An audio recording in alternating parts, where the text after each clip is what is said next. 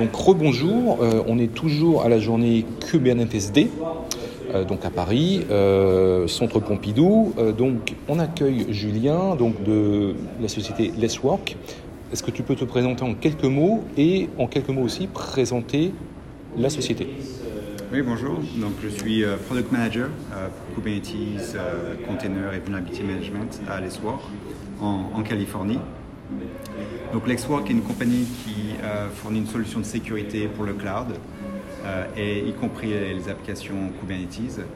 On utilise euh, le machine learning pour comprendre le comportement normal des applications et créer des alertes quand un nouveau comportement est, observé.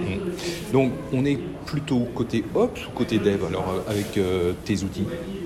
Alors on a les deux. Ou, ou les deux Les deux, exactement. Donc on a une partie de tout ce qu'on appelle Shift Left, Mm. donc, qui est vraiment pour les développeurs en fait, qui s'intègrent à leur euh, au code repository. Mm. Donc c'est ce qu'on appelle euh, IAC scanning, où en fait on va scanner euh, les fichiers YAML, les Dockerfile, Terraform, Mm. pour voir de façon statique en fait euh, s'il n'y a pas des problèmes de sécurité.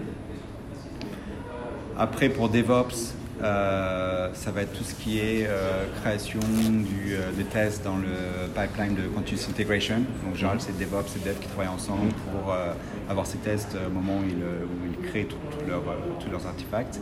Et puis, beaucoup avec DevOps et l'équipe de sécurité dans, dans tout ce qui est runtime. Euh, puisque en général, il n'y a que DevOps qui peut de toute façon déployer une solution de sécurité dans le cloud ou dans Kubernetes.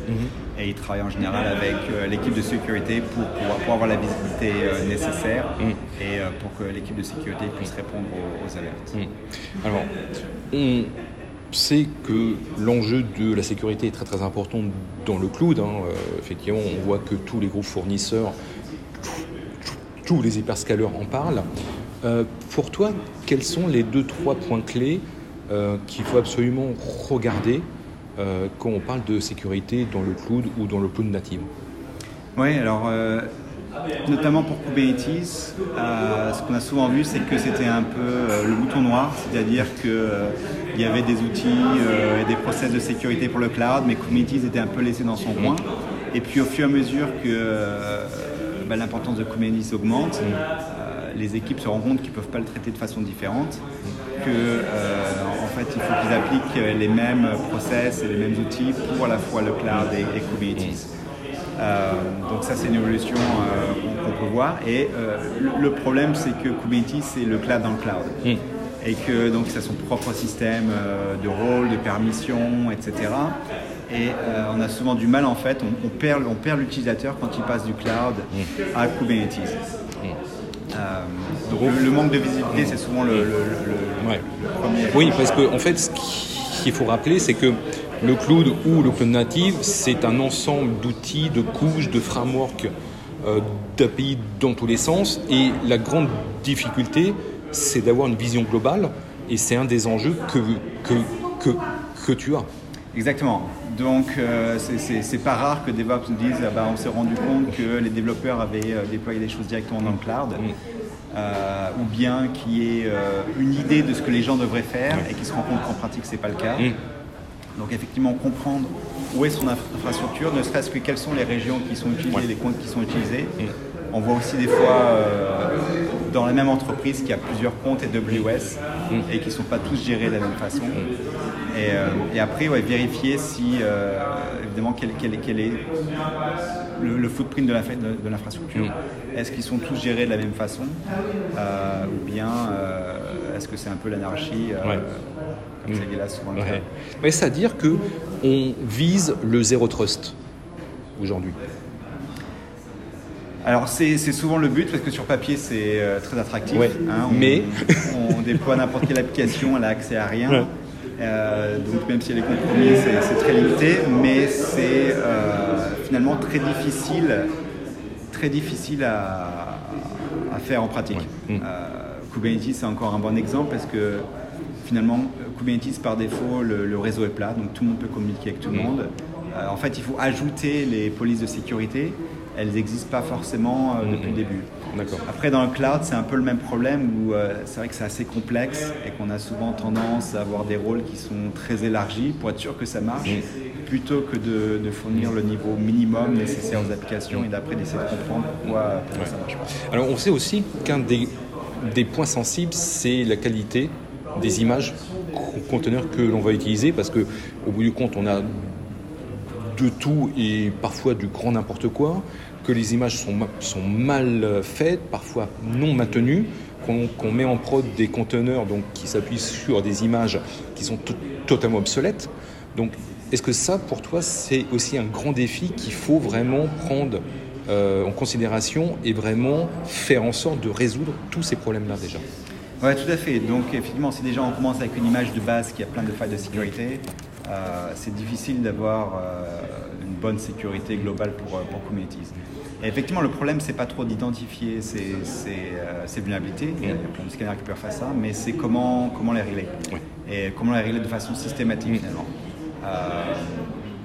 Alors là, là c'est là où l'avantage de, de, de, Kubernetes et des containers, c'est que l'idée, c'est vraiment de ne pas faire du patching euh, euh, d'images une par une euh, dans, le runtime et pas savoir finalement ce qui était corrigé et pas corrigé, mais c'est de redéployer à chaque fois une nouvelle version de l'image avec les problèmes qui sont corrigés.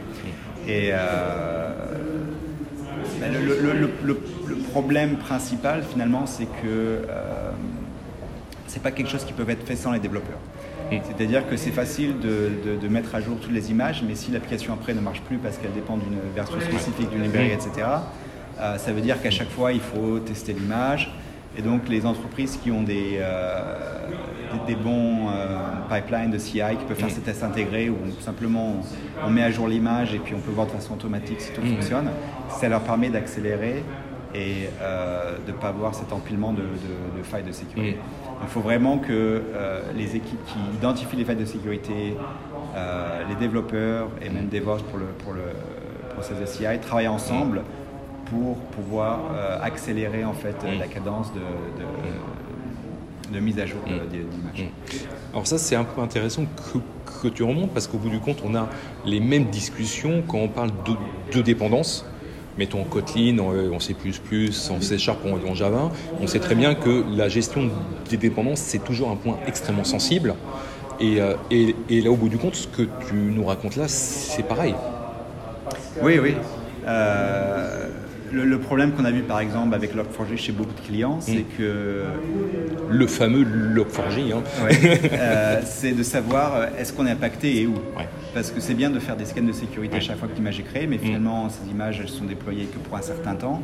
Et ce qui est important à la fin, c'est ce qui est déployé en production. Donc, mm. si on n'a pas un bon état des lieux euh, de toutes les images, que ce soit host ou container qui sont déployés, bah, quand on a un problème comme Log4j, mm.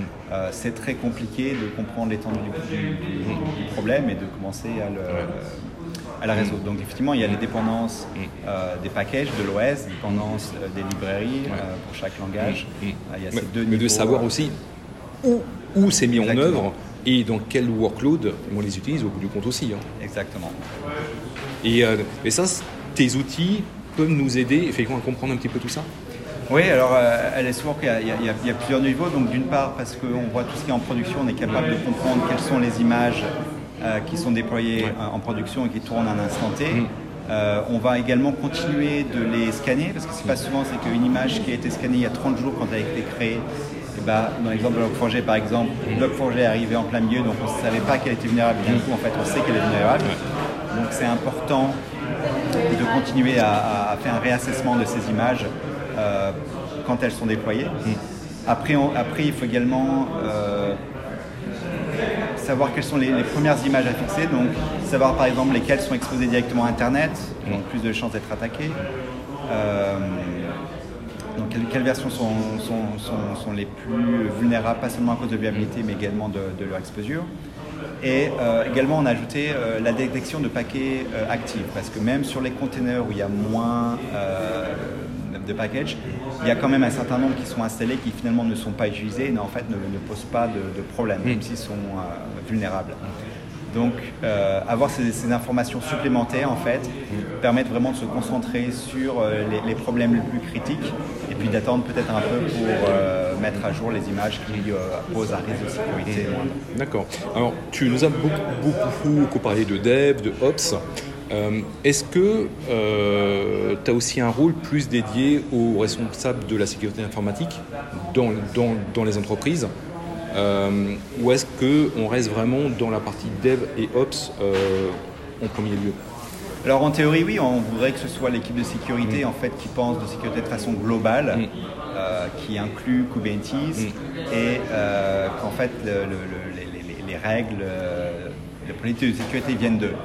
Ce qu'on voit en pratique effectivement, c'est que l'équipe de sécurité est limitée dans ce qu'elle peut faire, donc elle ne peut rien déployer en production, elle n'a pas forcément beaucoup de retours. Donc, soit la, sécurité est déplacée dans DevOps, parce que c'est eux qui vivent Kubernetes et le cloud tous les jours, soit il y a une relation très forte entre ces deux équipes, où euh, l'équipe de sécurité, en fait, travaille main dans la main avec DevOps pour avoir toute la visibilité dont, elle a besoin. Et c'est vrai qu'en pratique, on voit, on voit que DevOps est beaucoup plus impliqué euh, dans la sécurité qu'elle l'était quand c'était dans les data centers. D'accord.